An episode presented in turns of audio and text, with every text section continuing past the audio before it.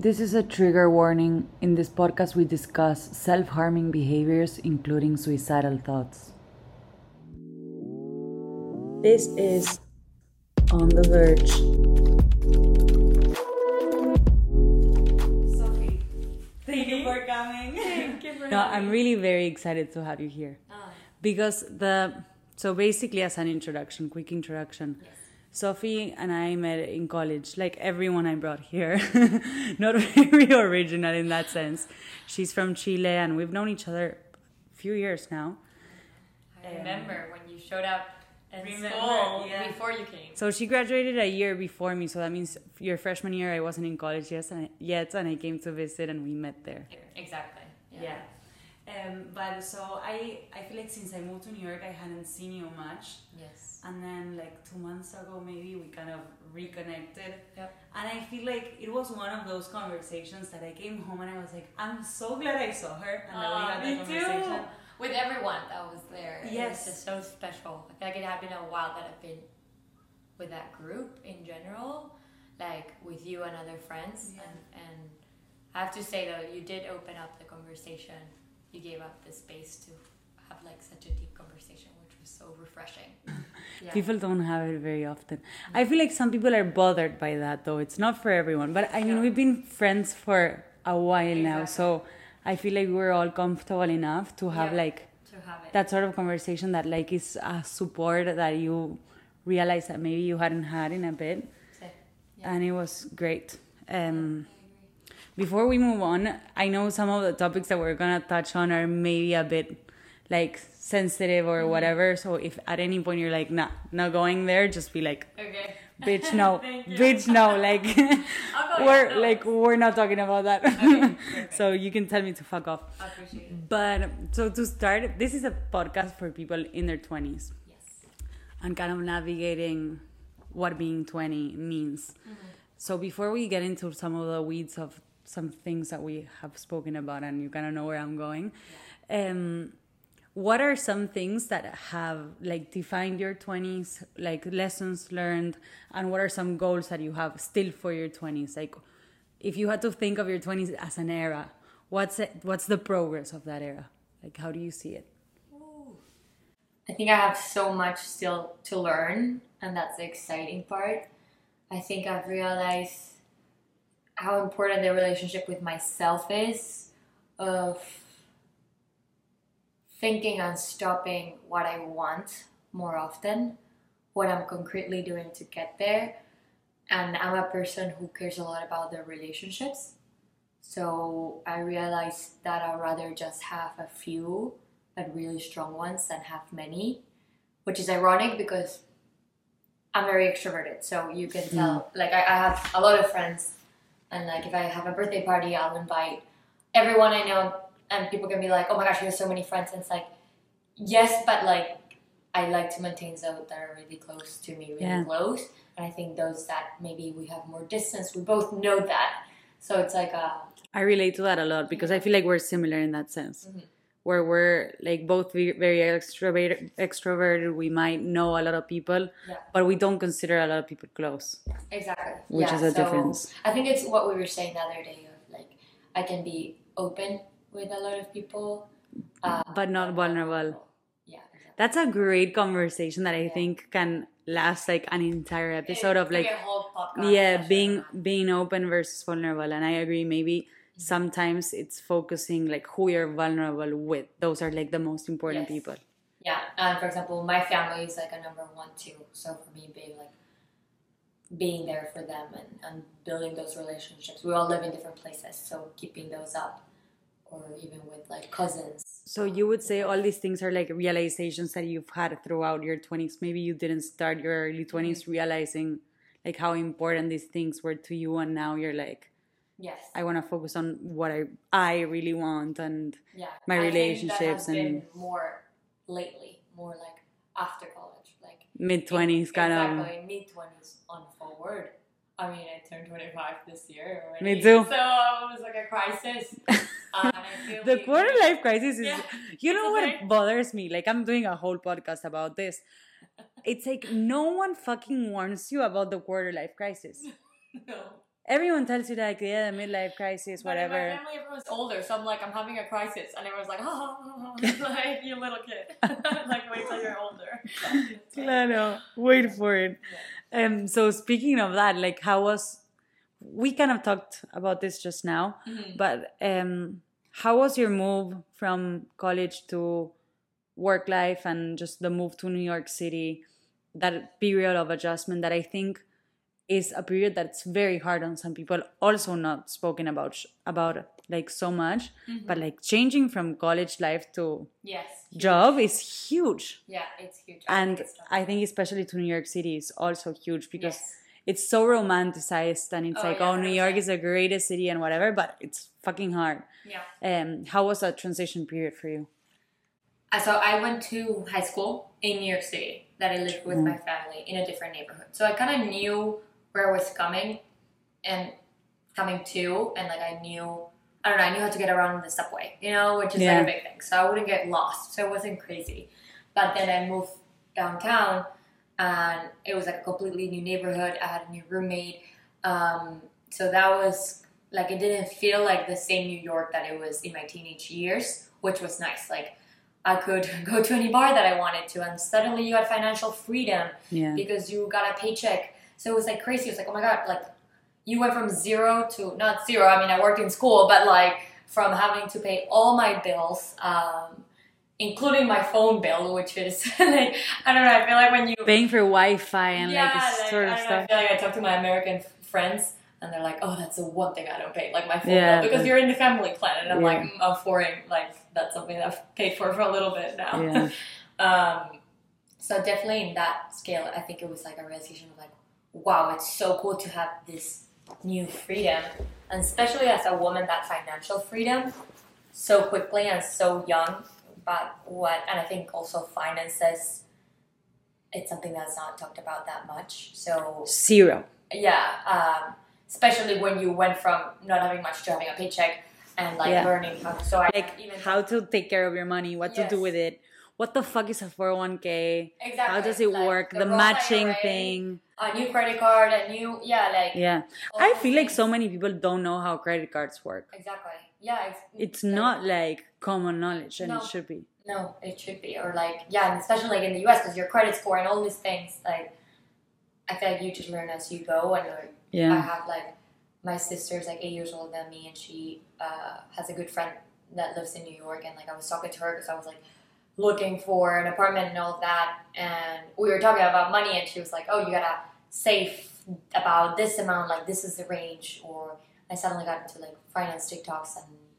I learned how to invest, for example, later on on my own, but like tiny things like Yeah. and even though, so to, for introduction, it's, I work currently at a bank. So I was like, I, it's kind of Yeah. weird, ironic that I don't know how to take care of my finances. So I think that's the financial part and the freedom that I could, I think that was, I don't know why I have such a realization moment about freedom. I remember my first year and I walked by this park that's near the Statue of Liberty.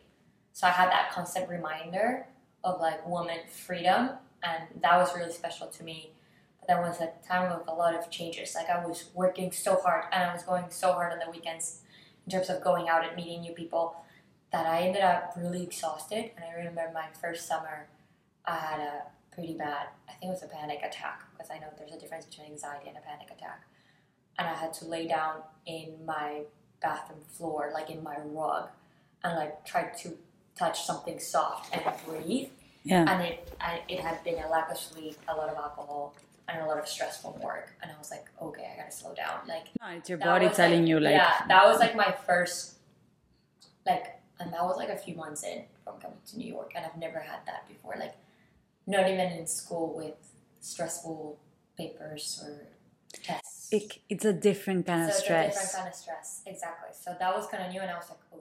Shit. yeah, This is hard. shit. I don't know what I could curse here, but yes, oh shit. that was exactly it. like yeah. I was like, oh, I'm in the city and like no families nearby. Thank God my sister at the time lived near New York, but I was like, oh, like I'm kind of adult now. Like, Yeah.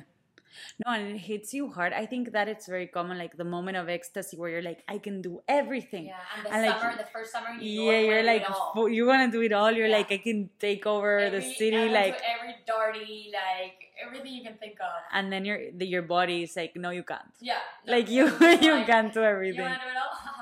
like, no. Yeah, Yeah, so that was a big realization moment. I would say that was like the first year in New York. It was like just adjusting, adjusting, adjusting yeah, constantly. Um, and with, yeah, and then you realize you don't have that much, like, my friends in college were my family. And suddenly it's like all your hours are at work and you're not catching up with your friends as often.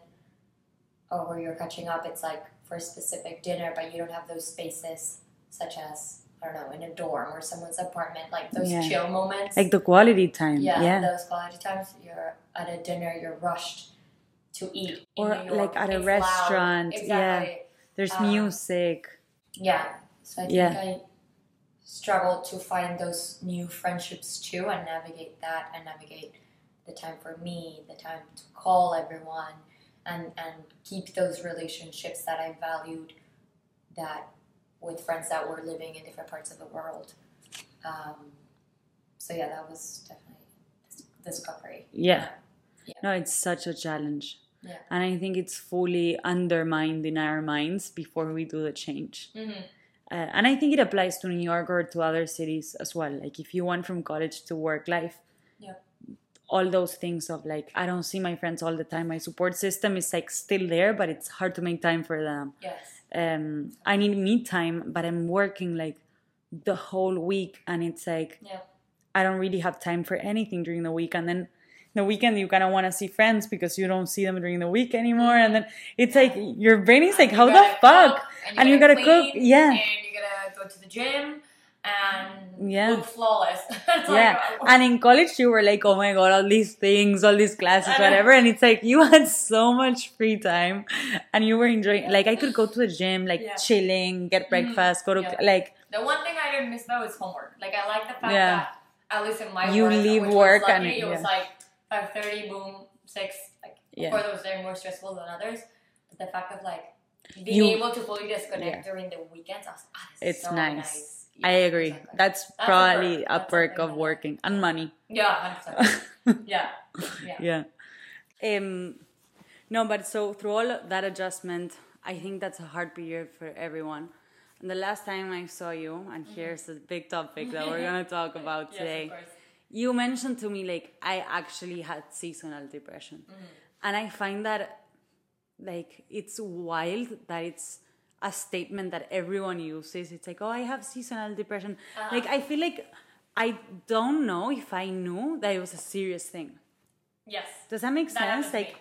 it's a full diagnosis. Like it's not a Mm-hmm. fucking like oh I'm seasonally depressed. Like no, you you could actually have Yes. seasonal depression, Exactly. which is what you went through.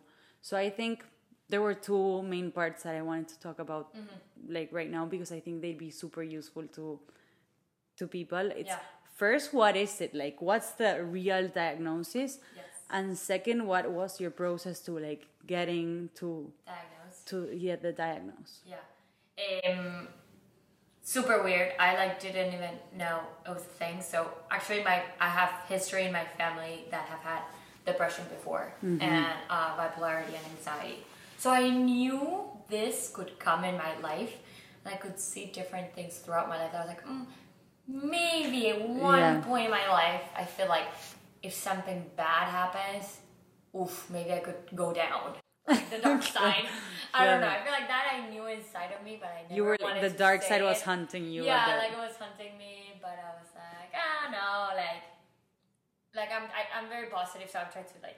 You're very on. bubbly as well. Exactly. So I was Like I feel like no one would associate you with like, oh, she could have yeah. depression. Well, I always think, well, this is me, and it's not necessarily true, but people that are very bubbly and are very happy, I'm like, wow, you've been through stuff. Yes, I because agree. you appreciate it and you're grateful and you're living life with your best like attitude that Yeah. you can at that moment and people are there complaining all the time it's like I want to be like, oh, like, yeah. like wake Yeah, up when yeah. they're complaining about something too silly. So, yeah. You know? It's like, yeah. I agree. I feel like a yeah, when I know people are like positive and thinking and, and just like I'm like you know, you know You know what's you've up, been yeah. through lows and then you're trying to motivate Yeah. through the highs. So it's a bit suspicious of too bubbly too bubbly of a person. Yeah. um, but yeah, going back to that the particular like diagnosis is basically you're depressed for a specific season. Which usually is the time What's the winter. real name of seasonal depression? Because it has a name now, isn't it? Like seasonal affective disorder. It's something like that.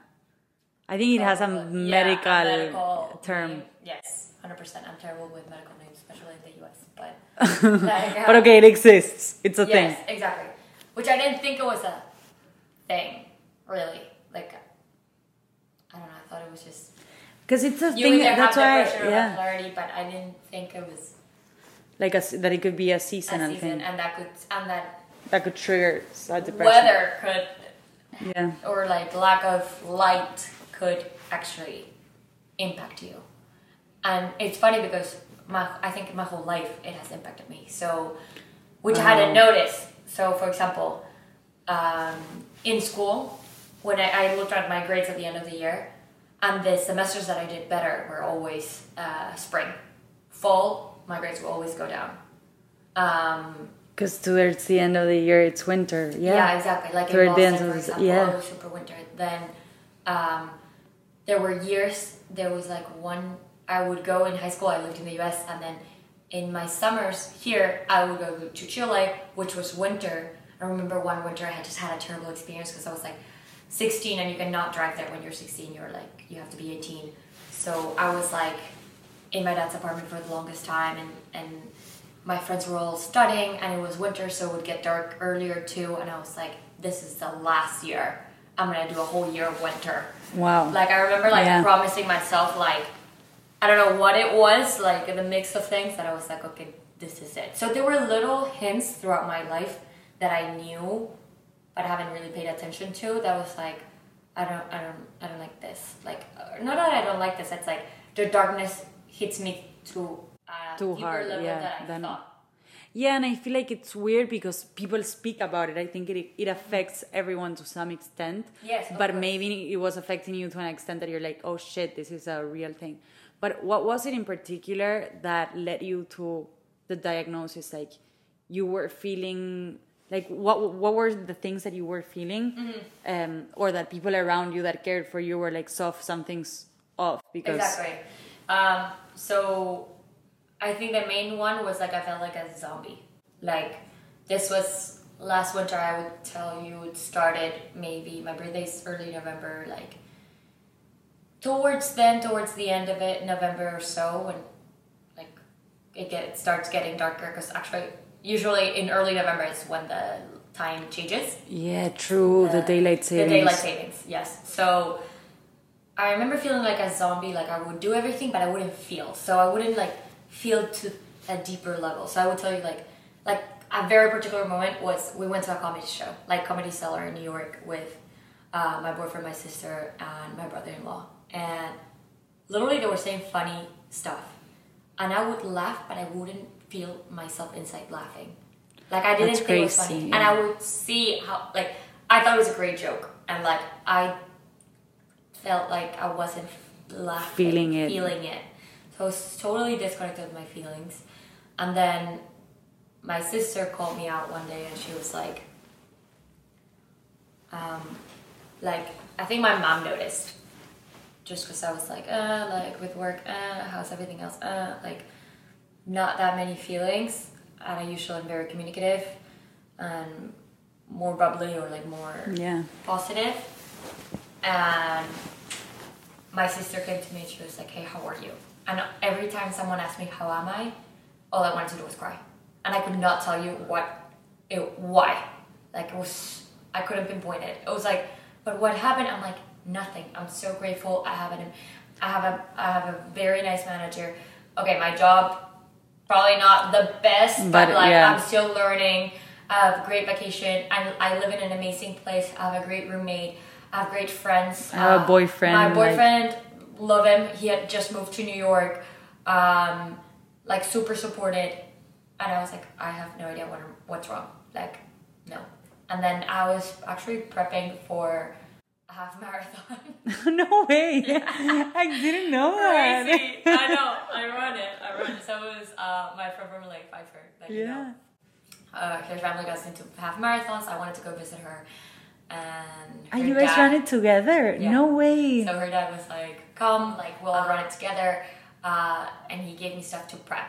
So literally the week after my birthday, in November, I started prepping. So I also had to wake up super early To run. to run, which was good in one sense because I would say sports and just physical movement, no matter what it is, if it's ten minutes walks, truly truly helps. So I think in some way, like the running helped me and saved me, but at the same time, I was sleeping a little bit less which is also big impactful. So I, I was also noticing because not that I couldn't wake up, but it was harder. Yeah. It was in some way harder. I'm the kind of person that I stay a little bit in bed, but then I really like I really wake up. I, I Yeah, never you don't- one. Like like I'm too nervous to get there late or whatever. So, but then I was like, uh, I don't care. I don't, like everything was I don't care. I don't care. And, and no one at work could tell because I was functional. Like I was functional, but in my mind I was like. You didn't, like, nothing really Nothing faced really you. excited me. Nothing really made me sad. But then if you ask me, I would cry, and I don't know why. Very ir- irritable. Yeah. Yeah, for example, that's something. So then when I was, so we did the ah no what was it? So I went a, week before the mar- the half marathon was in San Diego, and my friend lives in LA. We went there for a week or like two weeks, and then I was in LA. And before that, I've had my conversation with my sister, and my sister was like, "You need to get checked now, and, and you need help, and you need to have a good psychologist and have a good psychiatrist. Like, we we all go through this. You're gonna be fine." And I was like so frustrated because I was like, "What the hell is this?"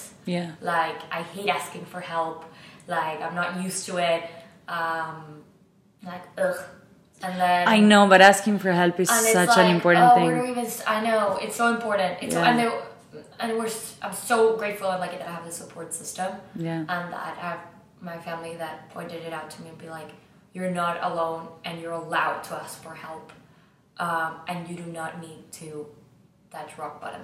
Yeah. Does that make sense? And even there's like professional help Yes. needed at some point. Like at this point, you were like, I need to see Yeah. a psychologist and a psychiatrist. But exactly. And your family intervened. They were like, you need this. Yes, yes. I'm so grateful for that intervention, and I think um, knowing that you can and should ask for help before you're you touch the, The bottom. bottom. You know what I'm saying? Like you don't have to wait until like, oh, let Yeah. me try to figure this out by myself because there's just some things that are chemical. Yeah. That And maybe you would have gotten there to like asking for help, but it would have been like when you were rock bottom and there's no need to get there. And to get up from that It's so much harder. Exactly. So then at this point, you go to the psychologist and the psychiatrist. How does they start?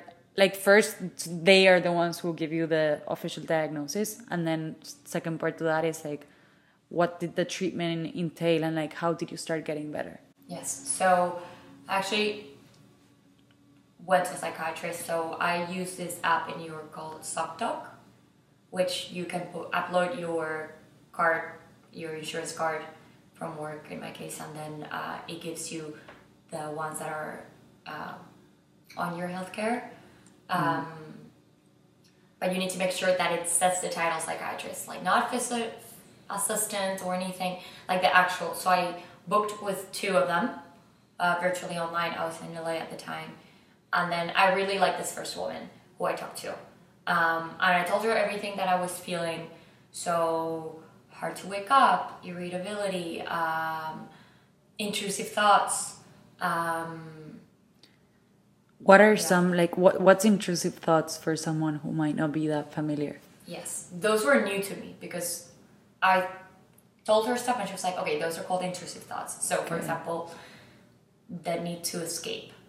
Like, for example, like we were just talking, but like, I was like, I have a brother that lives in Bali in Indonesia, and I was like, I'm gonna drop it all and I'm gonna move. Yeah. It's New York's fault.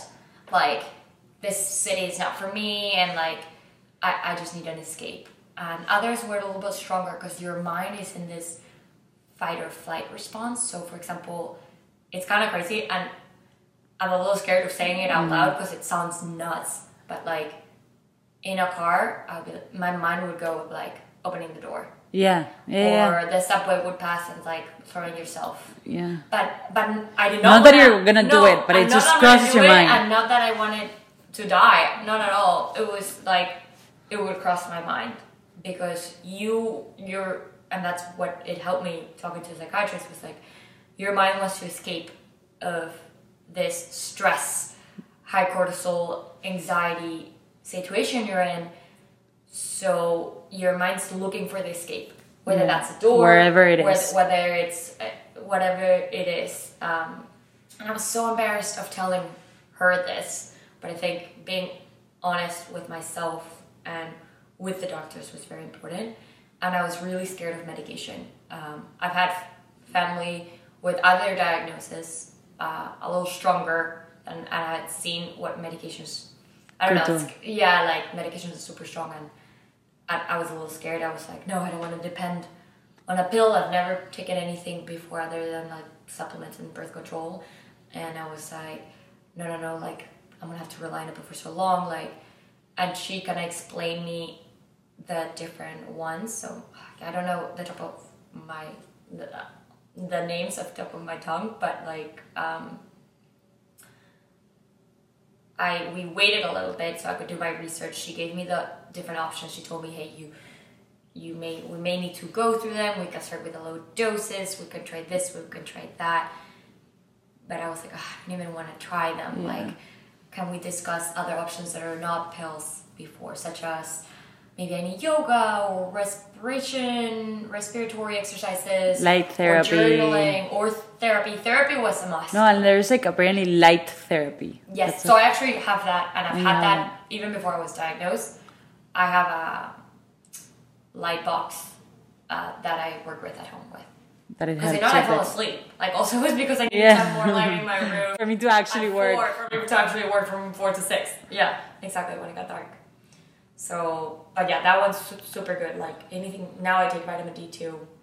Um, But so her answer to that, when you're like, okay, I'm like hesitant on starting medication, uh, what was her response? She was like, no, you should really try it, or like, how did that process happen? Yeah. Thank God. I think that's why I liked her so much. She was like, I completely understand, but look, the medication that you're dealing with is completely different. Um, like these are the effects. You can do research. These are the names.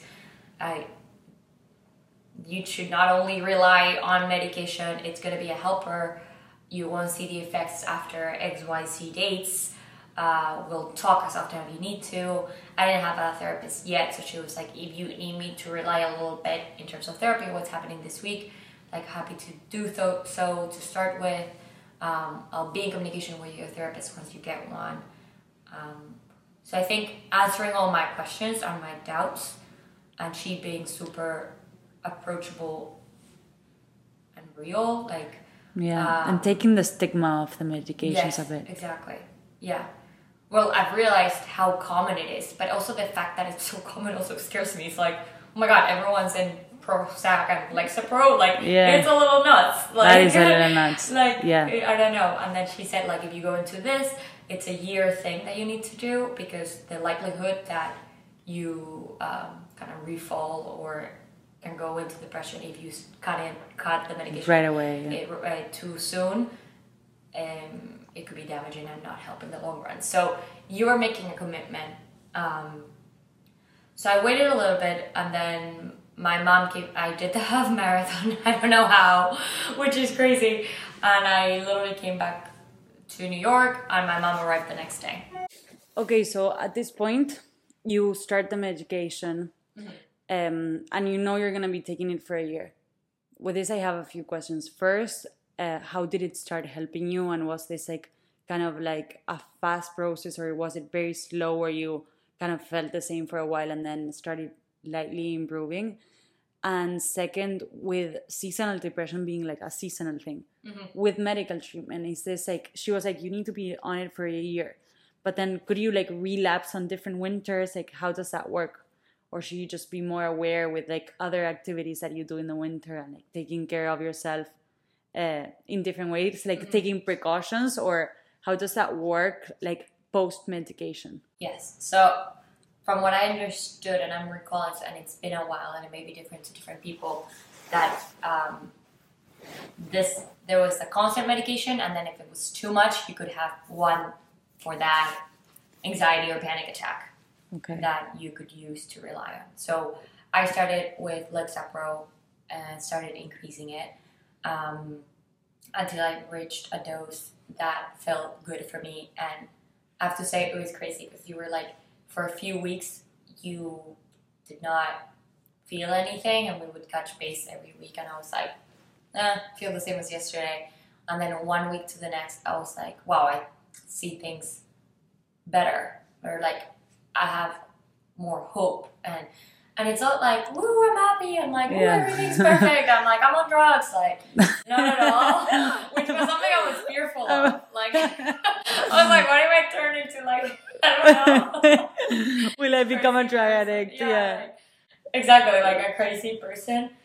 And no it's not like that it's just like your chemicals inside are a bit more balanced. I think she gave me a metaphor that helped me which was like you're you're trying to receive uh, serotonin and your receptors are dormant to receive it so now what we do is activate them so we're doing you them and give it help so you can really feel that serotonin so if you're feeling excitement or anything You can feel it receive that excitement. receive that yeah exactly like yeah it's not like you're a different person you're you you're back to you if exactly. anything So exactly. So that kind of comparison of like you're dormant and we're just gonna help you wake those up was like okay. So it's not like you're changing me or like putting Yeah. something in my body that's not already there or like yeah something crazy. So I think asking as many questions as you want and doing more research definitely. And when I was saying like my mom came and she set me down and hearing the stories, I had another friend actually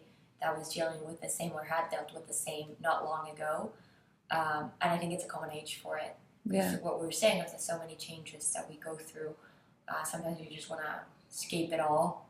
Um, and then, yeah, like I said, like all these different things. When I told the psychiatrist, she was like, "Oh, this is like seasonal depression by the book." I'm Yeah. like, "Excuse me, like what?" was Like, that a relief for you like getting the diagnosis was it an important thing yes, but it also scared me because I feel like I don't. This happened a little bit to me. I think it was like it explained it, but at the same time it reinforced it.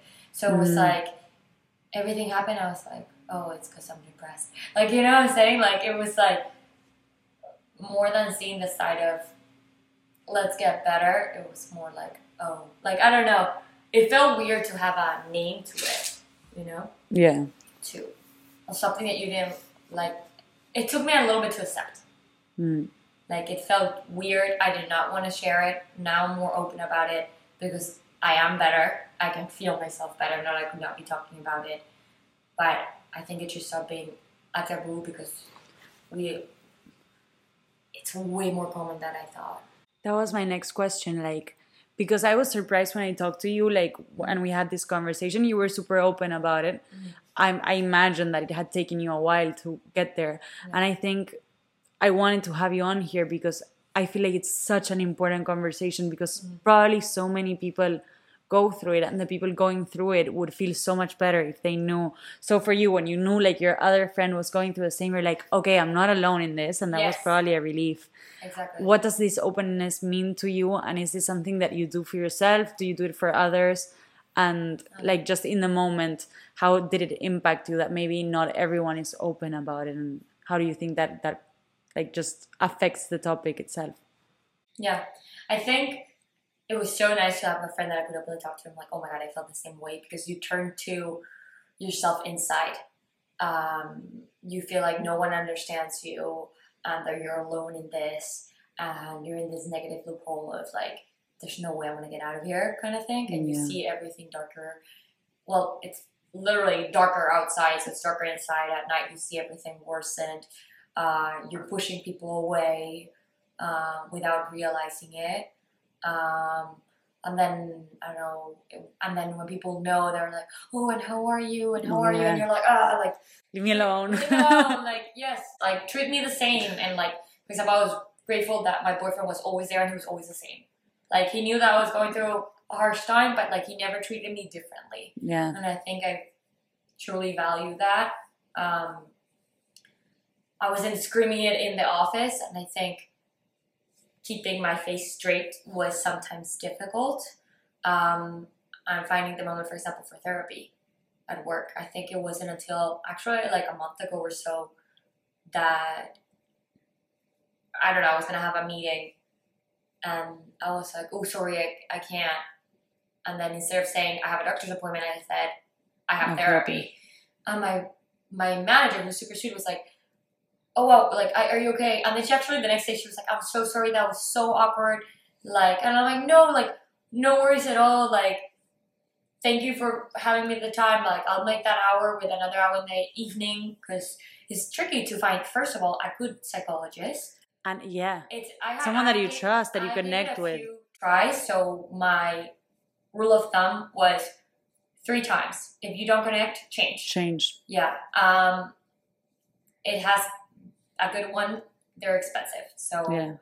but I don't. But I am a big supporter of if you're doing medication, don't do medication alone. Try to do it with therapy With therapy. if you can afford it and you can go for it. Um, there's so many resources nowadays, and I feel like after COVID, um, definitely. But it's just tricky. For example, with people that we have full time works, like It's hard to fit it's it in, to yeah. fit it in their schedule because their schedule is just like ours. It's nine to five. So Yeah, I mean, you just re- like I. It's funny because I've been doing therapy for a year now. Mhm. The first few months, I kind of did it in secret, like yeah, finding the spots. Would try and work from home one day, but then they would put a meeting, and I wouldn't say like, "Oh, I have therapy." Yeah. So the day of, I would be to my therapist, like, "Sorry, can't take this." Now I'm like in the office. I'm like, "By the way, therapy. Like, Yeah. don't don't bother me." And I'm so open about it to the point where like, I feel like some people were like, "What's wrong with her?" But I mm-hmm. feel like it's also that misconception that there should be something wrong for you to do therapy. exactly. Taking that time and like being open about mental health in general, I think Yeah. it's great. But I think for you in this case of like the specific like seasonal depression part and you being super open about it now, like what does that mean to you? Like what what meaning does that have? Ooh, I don't know because I I've been always so open, and I think I I'm sharing it now more openly because I am better. Yeah. So I think if you call me Anna, I think I would have never. While I was at it, I don't think I would have told you because I was Yeah. still figuring it out myself. So I was like, I don't even know what this is. I don't like this. So I, I think I can talk about it now because I'm kind of more out of it. And like, I have to admit, like, now that November started, like, I was, and, and now December, like, I was scared. And like, we went through this with my therapist and my psychiatrist. I was like, I'm, well, first of all, it's crazy because I was like, be, before the worst psychiatrist for me was like, you have to be cuckoo. It's like Yeah, yeah. like, so it's like one flew over the like, cuckoo's I nest. was psychologist, I'm a psychiatrist, and it's like, But I feel it's there's- embar- it sounds embar- it, yeah, it has like, that I don't know why, even with myself, I had that connotation, and it shouldn't, and it, It shouldn't, shouldn't, at all. I agree. And I love that you were able to say at work. I've had other people that told to me at work was like, "Oh, let's go have drinks." Like, "Oh no, I can't have therapist." Love it so much. Love So every time someone makes a joke about therapy or psychiatrist or anything, I'm like, I try to break it. I'm like, I love it. I think I believe everyone should be in therapy. That's your thing Yeah. uh, especially for extroverts because I figure things out while I talk. Well you do so I need someone unbiased to, to help you through it. help me through it. Yeah. Exactly. But so I, you think like the the whole speaking about it just kind of came natural to you, given your personality and who you are, and it's. I feel like in part it's also. I'm glad that you talk about it because I feel like the things we don't talk about, it's like we're trying to hide them, and the things that we try to hide in our personalities, like Yep. it's like I feel like the things I'm embarrassed about myself, I like kind of keep Yeah. to myself, and it's like there's nothing wrong with this diagnosis Exactly. it's That's- not a bad thing it's just like it's a chemical thing that happens Yeah. in your brain it's like saying i broke my finger it's like it's a fact that it Mm. shouldn't be yeah. like a crazy thing to share It- Yes. And I have to admit, now, now you're making me remember that when I was diagnosed, I was a little disappointed with myself because I was like, how on earth did I let myself get to this point? Like, I did not take care of myself enough. And look where it got me. So I was like, so, like, again, in this negative loophole of like, I'm here and I'm never gonna get here. And like cursing at myself and not treating myself well because I got to myself to that point Mm. and that constant hurting of yourself which is a negative loop so i don't want other people to think that way and whenever i see friends or hear them that they're not in a spot or they're not in the job that they like and all these things i'm way more aware now. And i've talked about it with friends like hey this happened to me. Maybe it's not seasonal depression but maybe it's anxiety. Maybe Yeah. it's therapy. Maybe different things. Especially because i feel like we're all constantly trying to escape and we think external reasons are the reason why you're not okay when you need to stop and look at yourself internally Yeah, I so And agree with this. I did not want to stop when I was in that like when I was in that loophole and I still struggle to stop Yeah, and lay on my bed and do nothing and think about nothing and finding those times I'm like I'm like they're so important. either I'm bored or my mind goes somewhere else and it's so good to get used to the act of doing nothing and then your mind Yeah, so I, I and I see it and I see with close friends and with not so close friends and I'm like they're doing it all and you're like, oh my god, they're superwoman or superman and and it's like that's a red flag that's to me now. yeah. Before you were, like, admiring them. like, wow, they can do it all. I'm like, no, No, no you one cannot can. do it all. You're gonna Yeah. collapse. So try to find those moments to rest and Yeah. take care of yourself. So I think that's why I can now talk about Talk it. about it because you know it helps other people. Yeah, Yeah, and I know how common it is. yeah. I think as well with the whole stopping and like looking into yourself, Yeah. some like things that come with it are painful.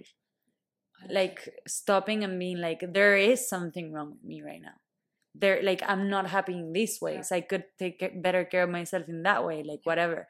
That's a process that hurts at times. So sometimes you create a mechanism where you're just like you're in that do everything mode and whatever and you just don't stop yeah it's addicting and it's like you don't feel a thing. You're just go go go go. Yeah. and And at some point that will like whatever results in it's not something that's good and it, it just leads nowhere Yeah. that uh, that will be fulfilling for like the, the real self Mhm.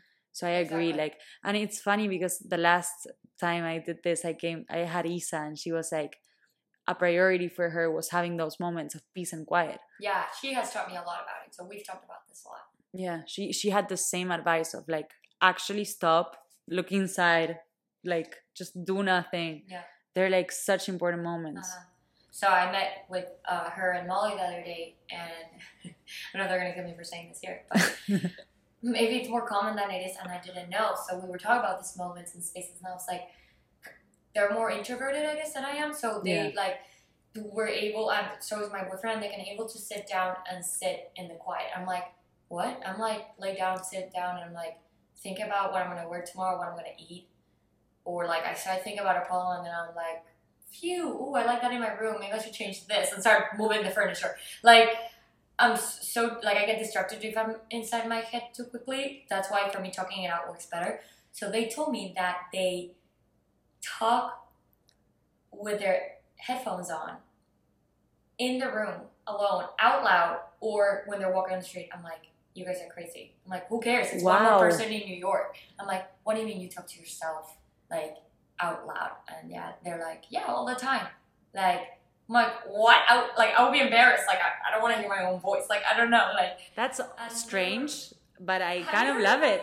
I know. No. but I, want, so I haven't tried it yet. I literally found out about this like last week and they were like try it. Literally talk to yourself out loud in your room or put your headphones on pretend you're on a phone call but you're actually talking to yourself and talking it out talking the problem out loud. And i'm like you guys are nuts i'm like you do this yes you do this yes i'm like huh Wow. like I don't know when people do this, but but it works. maybe Might it work for works someone. to, Yeah. like I love that piece. That's a very like unexpected piece of advice. I'm like. I'll take it. Um, so kind of to to close off, uh, and I think a lot of these things are so useful, and I really thank you like a lot for opening up about this. You did mention a bit like medication plus other things, um, Mhm. like therapy itself. yes. What are some other points where you're like, this actually really really helps me stay stay at a like a good point like mood wise well you mentioned sports yes. um are there like is it keeping a routine like what are some external factors that also really help you Yeah, Uh, sleep, hundred percent. Like it's underrated how important it is. Um, how you eat. Uh, also, it's just I sometimes eat really well, sometimes I eat terribly. So it's really good for me. A routine of like it's hard because I don't feel like I'm fully fulfilled by routines or just things happen and I change it up. But I think it's about doing what you want to do. So, for example, I wasn't fulfilled with my job at the time that much. So something that I really wanted to do was jewelry classes. Mm. So I went every Saturday to do jewelry, and I did it to do something with my hands my like hands, with myself, yeah, with like my art side, yeah uh, my creativity side. So I loved it. Um, it distracted me. I, I met new people, and then I also do like collaging. Like I cut magazines, and then I sign up to a show, and I had to print. So I had things out of work and out of my day Day that were not dedicated to anyone else. That they were dedicated to me. Um, yeah. So either like if it's a dance class, if it's a ceramics, anything like that that's for you that's for you. Like, give yourself that gift. yeah Um, Love that. because you're not gonna regret it. love that And we're in a city that has so many things of. yeah literally everything in the world um and then i swear this is the last No last last one. um i ask this of every person that has come on because um i think what we consume is very important. Like what we read what we listen to what we Mhm. watch like movies or tv shows. Um what's one recommendation that you have for people in their 20s either to read to listen to. It could be a podcast it could be like just watch a movie or a tv show a Yeah. band like anything that crosses your mind that you're like this is a good piece for people in their 20s Oh wow, that's difficult. I've been trying to read more, so that's definitely been. And I actually have a book club with my friends from high school. Oh, nice. Yeah, that sounds great. It's like just four of us, so we all pick different books, and that has kept helped me keep on reading. Um, I think this is random, but first turning off your notifications of Fair. Instagram and all That's, like, those consuming, yeah. If you don't want to spend time there, so that's just separate. That's a good piece of advice, yeah. advice. Uh, I'm currently reading uh, Milan Kundera. So I think Isa was here is one of her favorites Yeah. too. And I'm reading the book of laughter I'm forgetting. And he wrote the unbearable thi- the unbearable lightness of being, which I fully recommend. The Okay. second book that I'm reading also. And if you're more into self help books and books which I try to balance out with something yeah. else. I need to get into self help books because like the psychology of it and all of that really interests me, but it's just self help books never got my attention. Well, it's not self help. So when I went to Bali, my brother reads a lot of these, okay. uh, but it's I think it, it's like self help, but it's like kind of wisdom, okay, like a uh, philosophical, yeah. So um, you're gonna have to write it in the comments or something. I have one of a Buddhist that's like really famous, and one that I have like two pages left, and it's really good. It's called Lighter by Young Pueblo. Okay. Pueblo, Pueblo. I'm gonna I'm American here. Young Pueblo. Pueblo. uh, Lighter. That's the book. okay. So Great. that one I Awesome love. It's about recommendations. being- yeah, Lighter. Lighter. Milan Kundera. Awesome. Thank you so much, Sofi. Thank Truly, this was great. I know when I really- so fast. Did it? I'm. Yeah. I hope you enjoyed it as well Okay. because sometimes I feel like I'm putting people in the spotlight. I'm like, tell me about your life, no, but I know. I hope that it's also like something that feels good to you, not only to me. Yes. No, You're the way, way. best. And everyone, thank you for listening. I'll see you next time. Bye. Bye, Gringa. Gracias.